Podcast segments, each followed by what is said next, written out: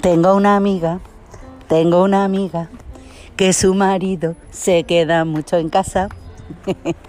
no, pero tengo una amiga que su marido no es que se quede mucho en casa, pero no, no quiero hablar del marido de mi amiga. Que tengo una amiga que lo de que pase el tiempo y que pase para ella y que tenga ya pues 47 años, pues no, no es bueno. Tampoco es que sea malo, pero no es algo que diga, ¡ah, qué ilusión! Ella hubiese sido feliz en unos eternados 30. Pero la vida es la que es va pasando el tiempo. Y entonces lo que, mm, lo que yo le propongo y lo que yo suelo hacer eh, es pensar, no que le proponga, pero sí pienso, a ver, a mí porque me da igual que pase el tiempo. Y no sé por qué me da igual, pero realmente no sé cómo explicarte. Me gusta que pase el tiempo. Por otro lado, tengo soy súper melancólica y yo me doy cuenta de que me da pena de que pase el tiempo, pero no por la vejez, sino por momentos que ya no volverán, porque eh, yo caigo mucho en el topicazo de cualquier tiempo pasado fue mejor. Es decir, yo el pasado lo recuerdo con con unos laureles y con una alegría que en realidad yo creo que el, tiempo, eh, o sea, la situación era la que era, era yo la que era diferente, era yo la que tenía un montón de ilusión, era yo la que tenía cero miedo y era yo la que percibía las cosas de una manera distinta, siendo las cosas pues más o menos igual siempre. Entonces, eh, cuando pienso en estas cosas, me da por pensar en uno de los días más felices de mi vida. Y a mí me gusta pensar en, este en ese día porque no es el día... Mm, yo creo que mucha gente que te dice, el día más feliz que mi vida, de mi vida, el día que nació mi hijo o mi hija, o el día que mm, superé alguna prueba importante, o el día que pues me hicieron un análisis y ya estaba cero de cáncer. Claro, pero es que eso digamos que es lo fácil. Pues si te pasa una cosa súper buena, pues es normal que sea un gran día. Pero yo de esos, de esos días no tengo muchos. No digo con queja, ¿eh? Tengo. Pero lo que sí que tengo días es días normales, pero en los que yo, por determinadas circunstancias, desarrollé una sensación brutal de plenitud y de satisfacción que me hicieron pensar que, que la vida era lo más bonito que le podía pasar a cualquier ser vivo. La oportunidad de vivir un día así. Incluso pensaba, joder, por días como este, pues que vengan, yo que sé, 365 días de penurias. Porque fue un día tan hermoso y, de este día que me estoy acordando, he tenido muchos de esos, pero bueno, muchos, varios, varios. Más de 20 seguro. Pero de este día en concreto me acuerdo muchísimo, muchísimo. Cada día no, pero cada semana creo que hay algún día que me viene a la cabeza. Y me viene ese día a la cabeza mucho y hay cosas que me dan pena, porque por ejemplo, con una de las personas que, que yo recuerdo de ese día, pues yo no la he vuelto a ver. Eh, no sé si está... Imagino que está bien, porque sí que le he seguido un poquito la pista por internet y así, y salen en esto de empresas, eh, en, como en información sobre empresas y todo eso y sale. Entonces, pues sé que es próspera y le ha ido bien, aunque eso no quiere decir que sea feliz. Pero bueno, y esta chica es Cristina Barón Lorite. Cristina Barón Lorite, yo la conozco en septiembre de 1991, que es el, el día que empiezo COU en el Tecla Sala. Entonces, ese COU es un curso, tercero fue un curso bastante oscuro, no porque pasase nada, pero fue entre aburrido, ni chicha ni limoná, no sé, Igual que segundo fue mega radiante, tercero fue más oscuro. Que con en respecto, respecto a mis ánimos, tuve cosas muy buenas musicalmente, fue un año que bueno. Con mi The Very Best of Elton John y con mi Cecilia Grandes Hits, bueno, yo me montaba unas, unas tandas de cuarenta y pico de canciones porque los oía sin parar Cecilia y Elton John. Y me sabía todas y me las sé todas las canciones y unos cantares bueno. Vale pues Cristina Barón Lorite vino nueva en COU. En el Tecla Sala había mucha gente que hacía el COU solo allí. Porque porque el, el Tecla Sala tenía um, fama de preparar muy bien para la selectividad eh, de hecho, era el colegio que tenía más, eh, eh, ¿cómo se dice? Aciertos, no, éxitos en haciendo la selectividad. Pero eso no se debía a que te preparasen bien. Es que a la que había una duda de que tú no pudieses pasar la selectividad, te, te follaban el COU y lo tenías que repetir. Además, bastante inclementemente, pero bueno. Entonces había mucha gente que venía de, por ejemplo, del San José Obrero, venía gente, porque allí no se hacía el COU. Había colegios de monjas que eran solo hasta tercero de BUP. Con el tiempo yo me di cuenta de que, me doy cuenta ahora de que el COU era solo un curso que te preparaba para hacer la selectividad, porque era solo, pues hay que asumir estos contenidos desde el primer día. Era, tenéis que dar tiempo a que de todo, hay que dar, tiene que dar tiempo a que entre todo, porque estos lo pueden preguntar en selectividad, esto lo pueden preguntar en selectividad. Y era una cosa súper agobiante, porque yo pensaba, ostras, la selectividad. Claro, hay que pensar que yo en aquellos momentos tenía 17 años y yo lo que quería era hacer las pruebas del Instituto del Teatro.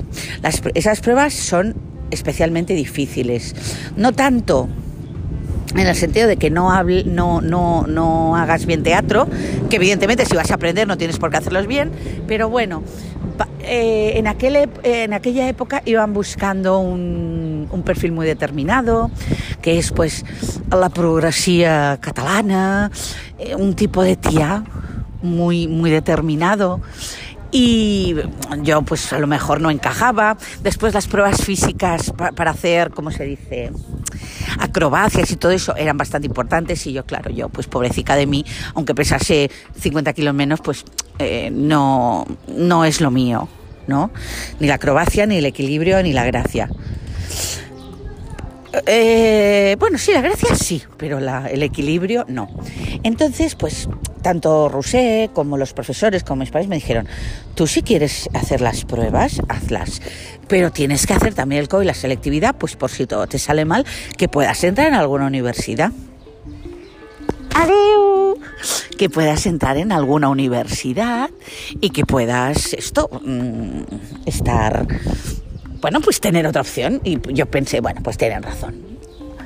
Bueno, eh, otra opción era entrar al Timbal, pero claro, el Timbal era ya una escuela privada, eh, me parece que valía 25 o 30 mil euros al mes de, de los, del año 91 o 92, que sería cuando hubiese empezado.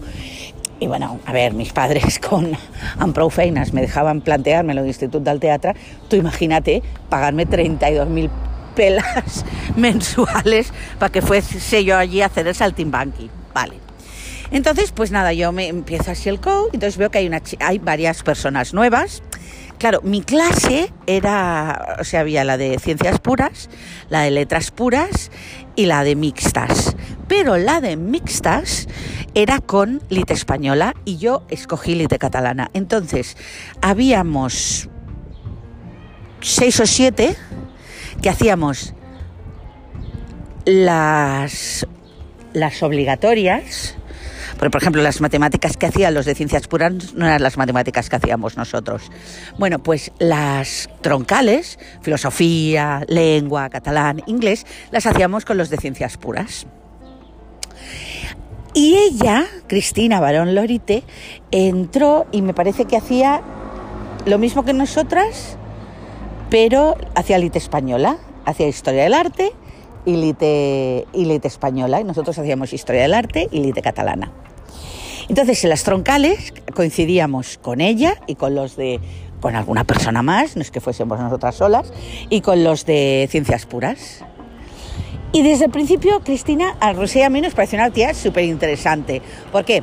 Cristina era una tía que parecía que era más mayor que nosotras, iba súper maquillada, era muy, muy delgadita y tenía la cara redonda y gordita.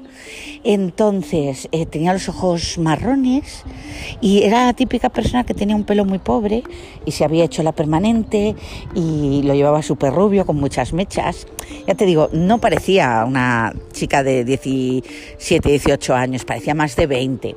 Entonces la traía, ella tenía una moto y la traía y la llevaba su novio, porque su novio era más mayor y trabajaba. Entonces, pues típico, ella no era ni de Hospitalet, creo que era de Barcelona, y encima sus padres estaban mudando a otra población, que ya te diré cuál es. Bueno, total, que desde el primer ella tenía mucho desparpajo, no desparpajo de que fuese una tía con mucha personalidad. No, era una tía que venía allí a hacer el co. Ella toda su historia, toda su, su planteamiento lo tenía fuera y no venía a hacer amigos. Lo que pasa es que, evidentemente, Rusia y yo le caímos bien. Entonces, nada, íbamos con ella, pero ella iba mucho a la suya. En los patios venía el novio, porque el novio era un nini de estos ricos. Y nos hicimos muy amigas, de tal manera que cuando yo sobre el mes de marzo o así, el grupo de teatro me propone, que ya te contaré, un día pregúntame, ¿qué pasaba con el grupo de teatro? El grupo de teatro me propone eh, que forme parte de ellos. Rusé, como tenía que trabajar en estas clases privadas que daba, después los fines de semana se iba con el novio a hacer el reparto en estancos, pues ella no tenía tiempo, entonces se vino Cristina conmigo a hacer teatro. Y a Cristina le daba un poco igual. Eh, eh, como empezamos a tener muy buena relación, pues se venía conmigo. Imagínate tú lo bien que nos lo pasábamos. A veces mis padres iban a Segur y entonces ella se venía a dormir a mi casa. Muy bien, muy bien, una tía genial.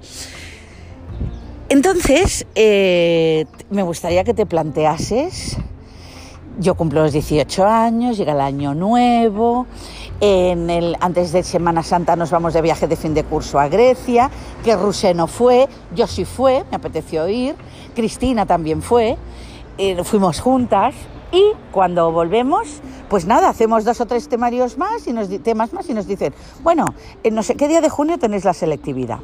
Entonces, si mal no recuerdo, casi todo mayo lo tuvimos festivo. O si casi todo mayo no, dos semanas de mayo las tuvimos lectivas y todo mayo y hasta las primeras selectividad hubo dos o tres semanas que no teníamos colegio porque estábamos preparando la selectividad. Entonces un día nos llamó Cristina eh, para decirnos que se había sacado el carnet de coche. Nosotros, ¡hala! ¡Qué bien! ¡Qué guay!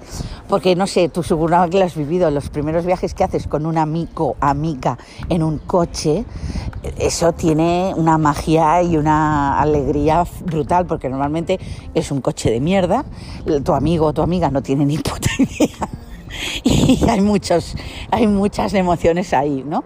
Entonces nos dijo, oye, hacemos una cosa, eh, os cogéis el bañador. Esto debía ser, pues, yo qué sé, insisto, finales de mayo, principios de junio, antes de la selectividad.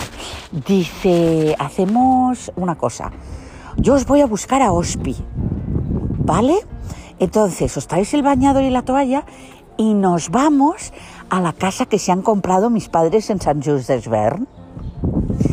Ah, pues sí, pues sí, qué guay, que no sé qué. Me parece que te lo estoy diciendo mal.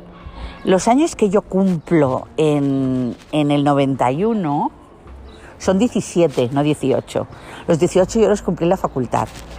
Vale, pues eso, 17 años, pero ella era nacida en enero, con lo cual a los 18, eh, en enero cumplió los 18 y se empezó ya a sacar el carnet porque el novio la enseñaba. Vale, entonces seguimos. Entonces, eh, en aquella, en aquella época, ay, yo es que solo de pensarlo me pongo más contenta porque era súper feliz. Y mira que ya tenía, estábamos pasando ya situaciones un poco críticas. Da, seguía con David Valencia, pero con nosotras había repetido Sergi Puig y David Valencia también. Pero David Valencia eh, estaba en otra clase porque él había hecho, eh, hacía lite española y lite catalana, no hacía historia del arte, entonces las troncales las hacía con letras mixtas, no con ciencias puras. Vale, entonces David Valencia estaba en una clase, además David Valencia solo repetía las tres asignaturas que le habían quedado. Acuérdate que David Valencia, Sergi Puig y todos nuestros amigos tenían un año más, la mayoría repitieron. Vale, entonces, y Sergi sí que lo metieron en mi clase, que eso ya fue el principio de todo. Entonces Sergi y Rousset se empezaron a, acercar. Sergi siempre había estado enamorado de Rousset desde primero de BUP y así, y yo, aunque era muy amiga también de David y así, pues yo qué sé, yo por amistad, pues los, los cubría. Y entonces, pues bueno, a partir de ahí nació ya una, una amistad, vamos. Entonces, eh, Sergi nos venía a buscar a las tantas de la, de la mañana con la, con la excusa de ir a, estudiar. Nos llevaba a Andorra, nos llevaba a Sitges, nos llevaba a Playa de Aro y ponía las, las cintas del el primer disco de Alejandro Sanz, que yo personalmente, Alejandro Sanz me parece una mierda. No sé, no me, no me siento nada identificada. Pero yo ese primer disco de Pisando Fuerte me lo sé de memoria porque Sergio, el típico pijo de Golf GTI, era lo que ponía en el coche. Entonces, son tan fuertes tus miradas, elegantes y estudiadas. Yo sigo, na, na, me las sé todas. Y la ida a la luz se le apagó, a uno que le atropellan a la novia en la moto. Bueno, todas me las sé. Viviendo deprisa. Pues bueno, en una de esas, imagínate todo lo que estábamos estudiando nosotros. Aquí no, ay, que tenemos que estudiar, ahora nos vamos a Andorra, ahora nos vamos en el coche con Sergi y que el resto del grupo no se enterase. Claro, Rosé, ¿dónde está? Con Maika, con Maika, con Maika. ¿Dónde está? Con, ¿Dónde está Maika? Con Rosé, con Rosé, con Rosé. Claro, Sergi, pues bueno, Sergi tenía también su novia, que era Gloria Garrido, que también hizo Derecho, que era una chica bajita, muy mona, muy bonita y que, claro, desde el principio ya nos vio a nosotras, pero nadie se imaginaba que yo la cobertura la estuviese haciendo también. Porque claro, gracias a mi casa, pues claro, la, infidelidad, pero nadie se pensaba, dice, hombre, pero esta tía tendrá su casa, no, no, no les estará dejando la casa. Pues yo sí, ¿por qué no? A mí qué más me da. Yo lo que quería era que mi amiga fuese feliz y yo pensaba que teniendo 18 años esta fidelidad, coño, ya seríamos más mayores para ser súper felices, súper fieles. Pues eh, lo que tocaba ahora era eso, experimentar. Total, y vaya se experimentó. Total, que nos llama Cristina y nos dice, coged las, los bañadores y las toallas que nos vamos a, a, la casa esta nueva. Dice, coged algo de comer porque allí no hay nada de comer. Entonces, eh, nos trajo en el coche que era un Golf GTI negro, antiguo también. Entonces puso cintas de Duncandu, el de Alejandro Sanz, esto ya Cristina. Entonces nos llevó a San Just Desvern, eh, que yo nunca había ido, y yo, ¡ay, qué bonito! Me encanta. Y en uno de los lados del pueblo, unas casas nuevas que estaban haciendo, entramos. Era una casa, piensa que del 92 al 2021 han pasado muchísimos años, han pasado casi 30 años. 29, el año que viene era los 30. Claro, yo recuerdo una casa con muy pocos muebles, aún amueblándola, con una piscina de riñón no pequeña, bien grande, con un jardín. Claro, Rosello de Hospitalet, una en, la Rambla, otra en la calle Barcelona, las dos con piso grande y yo con terraza, o sea, no nos sentíamos mal. Pero claro, una casa en San Just d'Esvern que ya debió costar, yo qué sé, no me acuerdo cuánto podría costar aquello. ¿100 millones de pesetas? ¿600.000 euros? De aquellos entonces. Y entonces eh, recuerdo que la cocina ya era de las modernas, es decir, nada de abrir un armario y tú tenerte que meter, no, conforme abrías el armario, todas, unas, todas las estructuras de dentro del armario iban para afuera para que a ti no te fuese incómodo coger las cosas. Armarios altos de dos metros donde poner pues todas las cosas a tu, alta, a tu altura y no tenerte que agachar. El primer horno que yo vi en torre, no debajo de la cocina.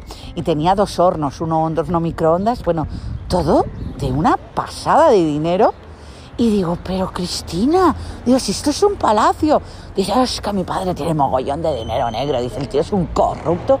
Nunca dijo mucho más pero me imagino que este tío a lo mejor acaba en la cárcel porque ya te digo, por ejemplo, tenían una mesa alacada de estas china con los puffs de piel metidos por dentro. Dije, todo esto, todo esto es para lavar dinero. Dice, esa mesa, pues yo qué sé lo que debe costar. A lo mejor cuesta, yo qué sé, casi un millón de pelas. Y es para gastar dinero. Y nosotras, madre mía. Entonces, cogió, empezó a abrir refrescos, los mezclamos con Coca-Cola, nos fuimos a la piscina.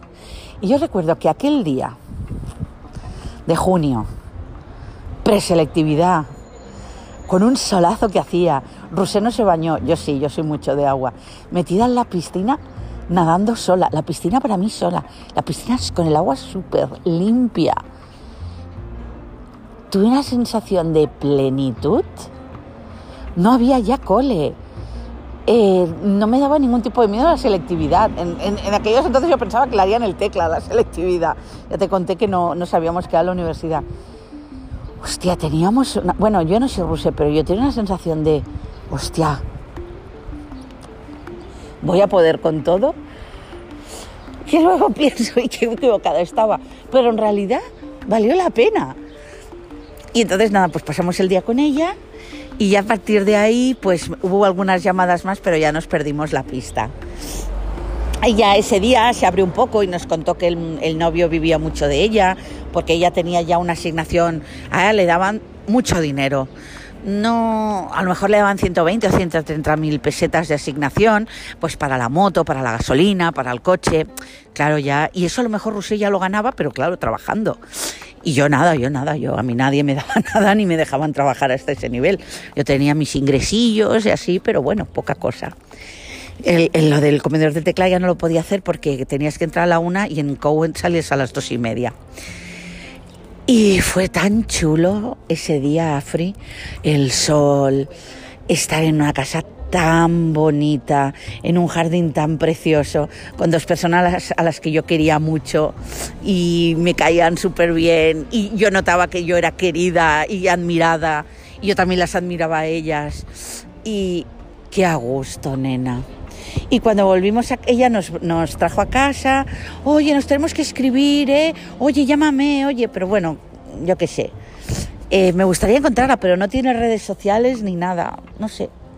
Y ya te digo, si buscas el nombre, eh, sale como eh, administradora de esta sociedad, no sé qué, en cosas de esas de empresa, pero no, no le he podido seguir la pista. Pues ese día, que eres tan feliz que no te importa incluso que, porque a mí Duncan Du me encantaba y Miquel Erenchun también, pero Alejandro Sanz no, pues me daba igual. Los sencillos ese verano sacaron el disco que a mí más me gusta de ellos, que se llama En Casa de Nadie, que también, bueno, bueno, maravilloso. Y... oh, ¡Qué felicidad de día, Afri! ¡Qué felicidad! Entonces, cuando tengo mal día o cuando pienso no tiene mucho sentido nada, intento volver a aquella sensación de aquel día. Por un lado me pongo triste pensando que nada de lo que haga hoy en día me podrá devolver aquella sensación. Pero bueno, me intento convencer de que puedo tener otras. Algo eh, parecido me pasó cuando ya con mayor, con 30 años o así, pusieron, hicieron una, una campaña publicitaria de Mastercard donde hay un chaval que está preparando la fiesta padre en casa de sus padres, un tío de 15 años, y está comprándolo todo con la Mastercard y, mientras los padres se van preparando para irse durante una semana, ¿no? Entonces yo cuando veía esta publicidad me ponía muy triste porque claro, ya con 30 años a ti eso te da igual. O vivís independizada y si no vivís independizada pues te vas a un hotel y haces lo que tengas que hacer o te vas a casa de un amigo a hacer una fiesta, pero que ya no es eh, de, no de incógnito, ya no es de escondidas. Entonces pensé, joder, eso de hacer las cosas escondidas que tanto lamentábamos, porque pensábamos, yo lo quiero hacer, poder tener permiso y poder hacerlo. No, es bonito hacerlo de escondidas. El hecho de que tus padres te pongan trabas y tú conseguirlo igualmente tiene una magia y tiene una sensación de poder que ya no la vas a tener porque ya nadie más te va a poner trabas ya decides tu vida cuando eres adulto. Pues es eso, esa era la situación. Pues yo te, quería comentar cuál es uno de los días más felices de mi vida, que fue ese. Y recuerdo Rousset cuando llegamos a casa, que serían a las 6 de la tarde, así dice, bueno, ahora estudiaré. Y yo, sí, sí. Y yo estaba allí en, en casa de Rusia estudiando, pues estábamos juntas todo el día, y sonar el teléfono, y entonces entrar la madre de Rusia con cara de esto y dices al Sergi Ket. Pues claro, ya se notaba, ya ellos conocían mucho a David, llevaba tres años con ella, pero ya notaban que este estaba llamando mucho, llamando mucho y que a este iba a ser el nuevo. Entonces, en plan, pedazo de putones, porque era igual, era Rusia, pero era yo también, porque yo también la estaba encubriendo, yo, yo lo sabía todo. Y, y le decí, dice, es aquest Sergi. Entonces eh, cogíamos el, el teléfono este mm, inalámbrico y lo poníamos en voz alta y empezábamos a estudiar. Los tres juntos. Entonces venia la hermana, nos ponia a parir, però què esteu fent? Així no s'estudia, i amb aquest tio a banda del telèfon, esteu tots bojos o què? Bueno, muy divertido. Muy divertido. La felicidad que hemos tenido en aquella casa. Y a veces cuando veo a Rousset, veo que se acuerda de todo esto. Y como ya no se puede permitir, porque ya es muy fría, el lujo de tener esto, porque eh, no se puede permitir el lujo de decir, joder, yo fui muy feliz. O sea, ahora soy feliz, pero yo también fui feliz antes con otra vida, cuando era otra persona, porque antes éramos otras personas. Pues le da como cosillas y se le ponen los ojos así vidriosos. Pero bueno, yo creo que si vamos a Fátima podremos tener también recuerdos así súper chupi pitifláuticos. Venga, voy a comer. Besitos.